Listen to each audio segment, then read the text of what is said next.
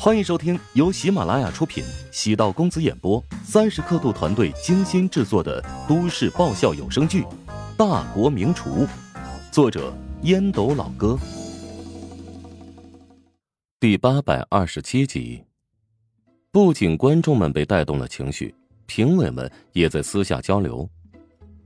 麦斯遇到了一个旗鼓相当的对手呀，这现场气氛完全被乔治调动起来了。哎呀，麦斯那边处理的也很快呀，虽然没有这么炫目，但基本功扎实。两人好像都想尽快处理好食材。嗯，原因很是简单呐，处理内脏比起处理其他食材更有难度，不仅仅是结构更加复杂，如果处理的太漫长，会给人带来一种负面心理。所以啊，两人都在缩短处理食材的时间，这一点不谋而合啊。乔治在计算时间，他需要在五分钟时间内完成食材的处理，用精湛的刀技吸引观众的注意力，忘记自己处理什么食材。抽空看了一眼麦斯那边，他似乎也考虑到了这个细节。好快啊！这也太快了，这就处理好了。下面观众被乔治迅雷般的刀法震惊到了，刀将内脏分隔好，摆放在碗碟之中，因为入刀紧密的缘故。乍一看，以为只是切了块，但事实上每一块肉都被切开了纹理。如此，等下在处理的时候才能更好的入味。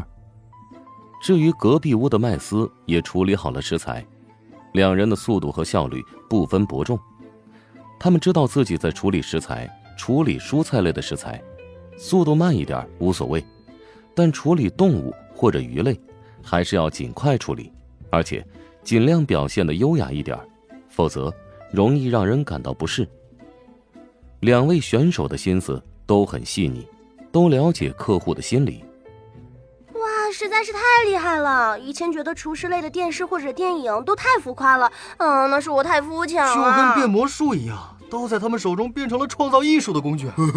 还没开始制作，我就有食欲了。我也是，超级好奇，如此精湛的刀工会制作出什么样的顶级盛宴？哎呀，不得行，不得行！等结束之后啊，我一定要去乔帮主的食堂里试试味道，被黑也无所谓。哎，据说乔帮主还开了一家企业的白领食堂，里面的菜式很平价，近期啊要开业。哎呦，楼上是广告狗吧？这一波植入广告，差点闪老子的腰哎！直播间里有土豪开始送礼物，如此土豪的网友不一定是忠实粉丝，绝大多数是希望能增加粉丝的公司营销号。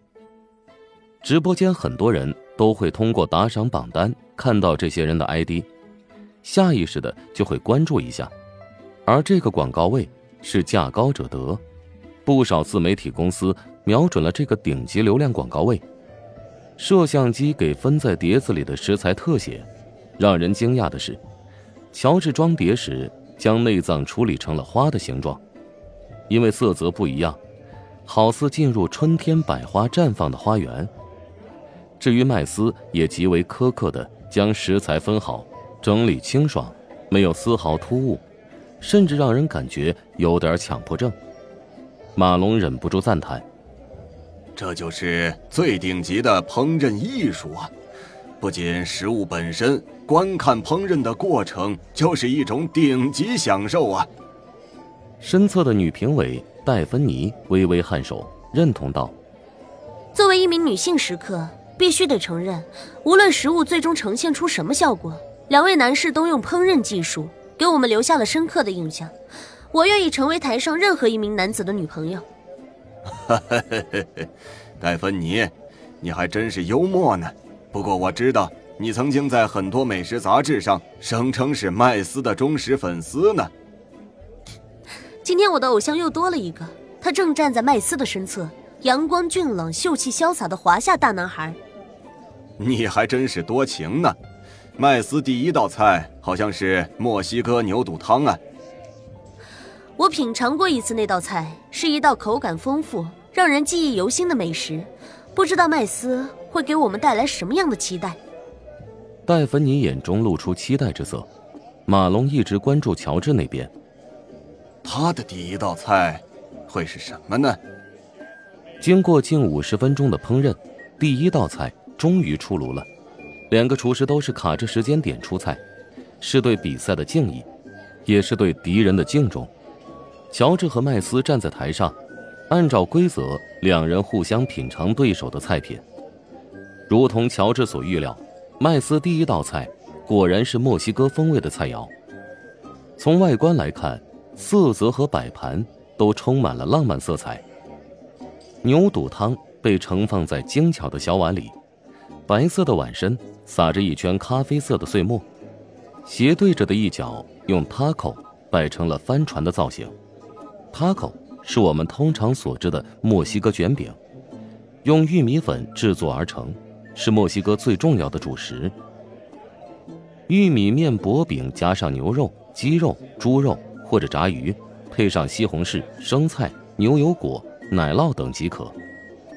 档次低些的 taco 作为便当是不错的选择。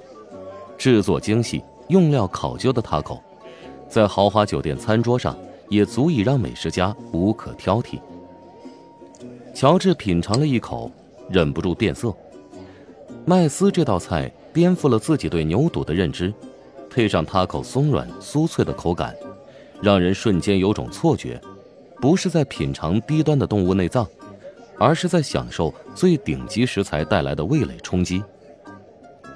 牛肚汤内加入了大蒜、青柠檬汁、孜然、洋葱。辣椒、辣椒粉、香菜和其他墨西哥植物香辛料，与粤菜煲汤所花费的精力相仿。牛肚的味道已经宛如融入汤汁之中。乔治产生了一种奇怪的幻觉：一个娇滴滴的丰腴美人，举手投足散发着成熟风韵。好厉害！难怪麦斯被誉为浪漫厨师。这家伙擅长利用食物的美味。调动人体的荷尔蒙激素，那种心痒难耐、迫不及待品尝后放纵宣泄的滋味通过食物进入口腔，产生异曲同工的爆发效果。只有亲自交手，才知道麦斯的厉害。难怪桑德拉输给了麦斯，难怪麦斯长期霸占虎榜第一了。乔治从没有低估对手的习惯，麦斯的确自己付出很大的精力备战。乔治也尝试做过墨西哥牛肚汤，也尝试了不同的调味方法，与麦斯做出来的味道依然有差别。厨师到了一定的境界，他的风格和味道是独一无二、无法复制的。简而言之，如果让北钢会来复制麦斯这道菜，绝无可能达到百分之百。牛杂汤到了胃中，有一种甜腻的气息，朝五脏六腑渗透。给人一种错觉，仿佛熟睡之后伸了个懒腰，百般通泰。麦斯开始品尝乔治所做的第一道菜——牛三星。牛三星属于牛杂的一种，却又被区别对待。新鲜的牛腰、牛心、牛肝作为主材，汤底是用牛骨、鱼、鸡、胡椒等材料熬制而成。乔治在摆盘的时候。用白萝卜雕刻了一个中空的容器，容器外表还刻有龙凤，宛如精美的工艺品。如此在外观造型足以跟自己打个平手。除此之外，还有几片酸萝卜放在旁边。本集播讲完毕，感谢您的收听。如果喜欢本书，请订阅并关注主播。